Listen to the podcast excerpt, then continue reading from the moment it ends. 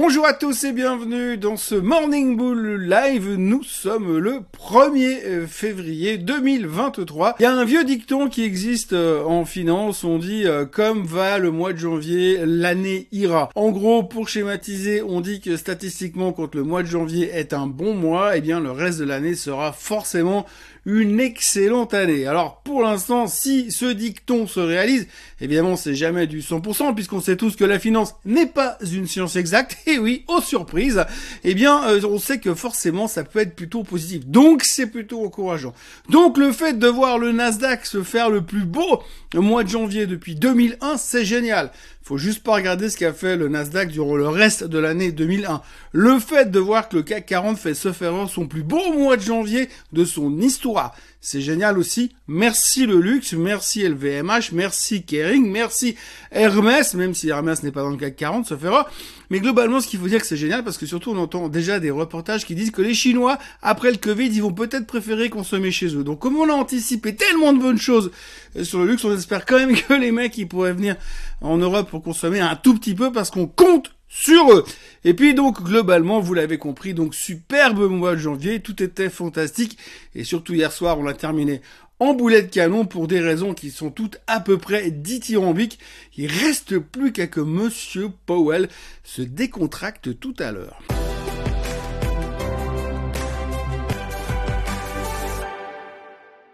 Alors il y a de quoi méditer sur ce que l'on vient de vivre. Hein. Alors tout d'abord, hier on a rebondi après la mauvaise séance de lundi. Je vous rappelle que lundi on s'inquiétait, peut-être qu'on est allé trop loin, trop vite, trop haut, et que peut-être avec les earnings qui ralentissaient, ça pourrait être pas terrible, donc on était un peu inquiet. Et puis alors hier, tout a changé, hein. tout a changé, parce qu'hier il y a deux choses qui sont sorties aux États-Unis et qui finalement nous ont fait, nous ont donné envie de respirer, nous ont donné envie de sortir dehors, de profiter du soleil de danser dans les champs avec les fleurs des champs de printemps qui ressortent. Bon, c'est encore un peu tôt, d'accord, mais globalement, on avait envie d'y aller parce que c'était génial. Et ces deux choses, eh bien, ça commence par le FMI. Alors le FMI, le Fonds monétaire international, vous connaissez, on ne le présente plus, hein, toujours avec des grands dirigeants historiques absolument merveilleux. Et euh, globalement, eh bien, ce qu'on a retenu hier, c'est que le FMI a publié un rapport relativement constructif. C'est pas tellement leur genre d'habitude, mais là, un rapport constructif sur le reste de l'économie sur l'année à venir et sur la croissance. Alors en gros, ils ont estimé la croissance de 2022 à 3,4%, estimé, hein, parce que là, un mois après la fin de l'année 2022, ils n'ont pas encore eu le temps de faire tous les calculs. Donc on estime la croissance 2022 à 3,4%. Euh, on estime un ralentissement en 2023 2,9%. Par contre, effectivement, eh bien, le FMI est plutôt confiant. Il n'y aura pas de récession donc encore une confirmation comme quoi tout va bien. Il semblerait vraiment que le plan de la fête se déroule sans accroc. Et puis là, on se lâche complètement parce qu'on estime qu'en 2024, on va atteindre 3,1% de croissance. Alors c'est quand même assez génial parce que finalement, on n'a aucune idée de ce qui s'est passé en 2022 puisqu'on n'a pas encore les chiffres. On est déjà en train de faire des projets pour 2023 alors qu'on sait pas du tout où on va. Mais quand on voit les projections des sociétés, il y a de quoi s'inquiéter. Et puis de l'autre côté, on nous fait déjà des prévisions pour 2024, parce que là, on a vraiment une vision très claire, puisqu'on sait déjà que l'inflation sera de retour à 2%, et que tout ira euh, pour le mieux dans le meilleur des mondes. J'ai vraiment l'impression, quand j'entends les chiffres du FMI, quand j'entends les déclarations du FMI, qu'on est dans un monde où il n'y a pas de crise, il n'y a pas de problèmes sociaux, tout le monde est content, il y a vraiment un équilibre dans la nature qui est fantastique, tout a l'air parfait. Et puis alors je vous parle même pas de la guerre, on s'en fout. Ah mais alors largement, mais complètement. Et je suis quand même fasciné par cette espèce de, constance de venir toujours nous dire mais non ça va être super, ça va être génial. Alors je préfère, hein, je préfère qu'on voie le verre à moitié plein que le verre à moitié vide. Mais là je trouve assez spectaculaire en ce moment comme il y a une espèce de constance générale des grandes institutions pour nous dire ah, tranquille les gars, ça va bien se passer. Donc ces commentaires du FMI nous ont bien aidés. La deuxième chose qui nous a bien aidé, c'est un chiffre économique. Ce chiffre économique qui s'appelle l'Employment Cost Index en anglais. En gros, ça veut dire quoi? C'est le coût du travail. Et l'Employment Cost Index était attendu par les analystes en hausse de 1,1%. Alors ça veut dire que ça coûte plus cher d'engager des employés, donc ça coûte plus cher aux sociétés, donc ça pourrait euh, amener finalement un ralentissement économique du côté des sociétés. 1,1% attendu, et hier c'est sorti. Au miracle, merci mon Dieu, à 1%. Énorme changement. Donc on est 0,1% à côté des attentes. Donc c'est fantastique. Hein. Donc c'est fantastique, ça veut dire que finalement la main d'œuvre coûte moins cher, les salaires sont moins élevés, donc il y aura moins d'inflation. Franchement, entre plus 1,1 et plus 1, ça changeait complètement la photo. Et donc les marchés américains ont terminé au plus haut euh, hier soir, au plus haut pour le mois, c'est fantastique, tout va très très bien, la performance est exceptionnelle, et comme je vous l'ai dit, on vient de réaliser un mois de janvier dithyrambique sur les marchés financiers, mais aussi du côté de l'appétit au risque, puisque plus personne n'a peur de rien, on recherche à nouveau la croissance, tout se porte pour le mieux. Donc en gros, si vous mettez dans le même basket, dans le même sac, le fait que tout va bien dans le monde et que tout est parfait, que le FMI est super bullish sur l'avenir et que l'Employment Cost Index, que dont tout le monde se fout depuis des années, enfin moi ça fait 35 ans que je suis là, 18 ans que j'écris des chroniques boursières, la semaine prochaine ça fera 18 ans que j'écris des chroniques boursières sur investir.ch et dans les journaux, et je n'ai jamais utilisé le terme d'Employment Cost Index, mais aujourd'hui c'est le mot de l'année, l'Employment Cost Index. C'est un peu le truc qui résout tous les problèmes. C'est un peu la formule magique. Il manque plus qu'à que Monsieur Powell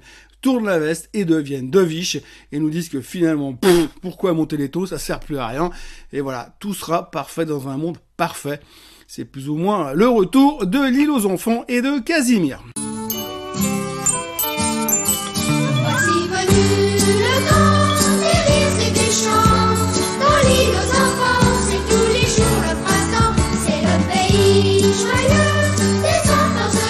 Mais pendant qu'on se passait la main dans le dos et qu'on se félicitait euh, sur ces excellents chiffres économiques, sur ces formidables perspectives économiques supposées, il y avait aussi la publication des résultats. Alors là, de ce côté-là, c'est toujours un petit peu difficile, hein, parce que vous avez des attentes qui ont été révisées à la baisse, on connaît l'histoire, et donc ça dépend toujours un petit peu de ce qui nous sort, comment c'est interprété, et qu'est-ce qui nous, prépare pour la suite. Alors grosso modo, ce qu'il faut retenir, c'est que McDonald's c'était un tout petit peu décevant, eux ils ont peur de l'inflation, et ils craignent toujours une. Le titre était légèrement en baisse. Caterpillar ont eu des gros problèmes au niveau monétaire. Le titre était un petit peu en baisse. UPS ont dit que c'était pas facile, que ça allait être encore compliqué, ils sont très méfiants pour l'avenir, mais ils ont annoncé un rachat d'actions et une augmentation du, dividende. Donc du coup, le titre prenait 5%. Euh, Exxon a fait des chiffres fantastiques. Il semblerait clairement que c'est beaucoup mieux en ce moment d'être une société pétrolière que d'être le baril de pétrole. En tout cas, les résultats des pétrolières vont bien, se portent bien tout va bien de ce côté-là. Il y a aussi Pfizer qui a sorti ses résultats. Alors le titre remontait un petit peu, mais sous-performait le marché globalement. Et le message euh, du CEO de Pfizer, c'est ne vous inquiétez pas, il va de nouveau y avoir une résurgence des infections au niveau du Covid et il y aura de nouveau une explosion au niveau des vaccins. C'est assez intéressant comme business model à présenter. Je schématise un petit peu en tous les cas, bien sûr, parce que c'est facile dans cette thématique. Mais grosso modo, eh bien, euh, Pfizer a été relativement bien pris quand on voit ce qui s'est fait défoncer ces derniers temps. Eh bien, il y avait de quoi rebondir et finalement le rebond n'est pas si spectaculaire que ça, mais le CEO semble confiant euh, du côté des maladies en tous les cas. On notera aussi rapidement euh, l'UBS qui a publié ses chiffres hier matin avec une augmentation euh, de 23% du net income, ce qui est super bien, mais ben, c'était en dessous des attentes des experts. Donc forcément, c'était pas bien. Le titre perdait 2%. Je crois qu'en ce moment, c'est beaucoup plus facile de faire mieux quand c'est catastrophique que de faire bien quand c'est déjà vachement bien.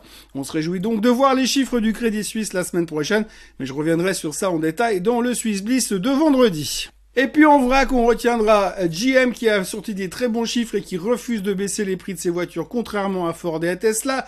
Lithium Americas qui explose de 14% parce que GM va investir avec eux.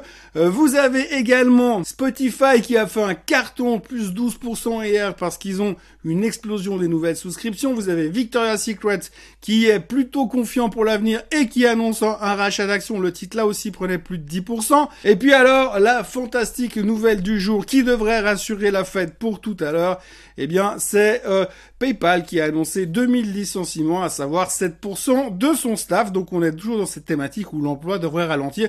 Ça va être tellement facile sur les non-farm payrolls en fin de semaine. En gros, ce qu'il faut retenir de toute façon, c'est qu'on analyse les résultats, on interprète résultat par résultat, mais à la fin, la seule chose qui nous intéresse, c'est ce que va dire Monsieur Powell En fin de journée, alors là on est tous bien d'accord que globalement par rapport au comportement du marché, eh bien il va falloir qu'il soit dans l'autre sens, parce que s'il n'est pas dans l'autre sens, la déception sera énorme. Il y a des quantités hallucinantes d'articles sur le sujet, justement sur le fait que probablement il est plus que possible qu'éventuellement peut-être, mais c'est pas certain, Monsieur Powell ne soit pas complètement aligné avec nos désirs à nous, nos désirs d'investisseurs. On en a largement parlé.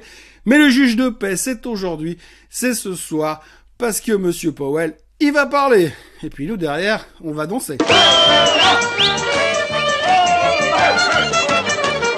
Et puis toujours dans les résultats hier soir, ce qu'il faudra retenir, c'est que Snapchat nous a fait euh, l'exploit de se vautrer encore une fois de manière magistrale sur son trimestre. On pensait qu'après le dernier trimestre, ça allait être difficile de faire pire. Bah si, Snapchat peut toujours faire pire. Et c'est pas filtré, hein. Pas de nez de cochon, pas d'oreille de chien, pas de moustache de chat par-dessus. Non, des chiffres juste dégueulasses. Un ralentissement massif au niveau de la publicité. Pas super rassurant pour Google qui sortira euh, jeudi soir. Mais globalement, des chiffres immondes chez Snapchat. Encore une fois, le titre perdait 14% after close hier soir. C'est le Xème, la Xème séance de résultats catastrophiques pour Snapchat. On a vraiment de la peine à imaginer comment là ils vont s'en sortir, à moins qu'il se passe quelque chose de spécial du style Twitter qui rachète Snapchat. En plus Twitter sont bourrés de pognon, c'est facile. Maintenant Tesla a pris 80%. Bref, grosso modo, euh, c'est vraiment une séance catastrophique au niveau de Snapchat. Une de plus, ils nous ont vraiment habitués, bah rien de mieux que ça, mais on pensait pas que ça pouvait être pire. Eh ben si, ça le peut. AMD chiffre parfait, pas grand chose à dire, les inventaires impeccables, plutôt positifs pour l'avenir, ils sont en train de bouffer des parts de marché à Intel à une vitesse stratosphérique. Les résultats de AMD sont aussi bons que les résultats d'Intel étaient dégueulasses la semaine dernière. Donc on voit qu'ils sont pas tous logés à la même enseigne. Et c'est vrai que quand on regarde le comportement des deux titres, eh bien on se dit qu'on a vraiment switché les positions parce que je me rappelle il y a pas si longtemps en arrière, enfin si quand même, il y a quelques années en arrière, c'était exactement l'inverse. Eh bien aujourd'hui AMD a publié des bons chiffres, 3% de hausse durant la séance, 3% de hausse after close plutôt encourageant sur le secteur des semi-conducteurs, mais là encore une fois, le juge de paix, ce sera tout à l'heure. Et puis j'aimerais terminer euh, ce Morning Bull Live par euh, une réflexion sur un chiffre qui vient de sortir, qui a été annoncé hier aux États-Unis, moins 8,4% euh, sur les commandes de boîtes en carton. Alors ça peut faire sourire comme ça, on peut se poser plein de questions pour dire mais qu'est-ce qui nous parle de boîte en carton, l'autre taré? Non, en fait simplement c'est les commandes de boîtes en carton pour les expéditions et pour les boîtes de e-commerce. Vous imaginez bien qu'Amazon avec le nombre de cartons qu'ils envoient chaque jour, eh ben ils ont besoin d'emballage euh, pour envoyer tous les gadgets que vous achetez sur Amazon.com. Et non, je ne suis pas sponsorisé bien entendu, mais ce qu'il faut dire c'est qu'effectivement le, le, le mood est assez simple. Hein. Vous avez besoin de faire des expéditions, vous avez des cartons, vous prenez des cartons, vous commandez des cartons. Et là on est en baisse de 8,4% sur le trimestre. Hein. Donc dernier trimestre 2022, moins 8,4% de baisse sur les emballages en carton. Et alors vous me direz, mais il veut aller où le gars là?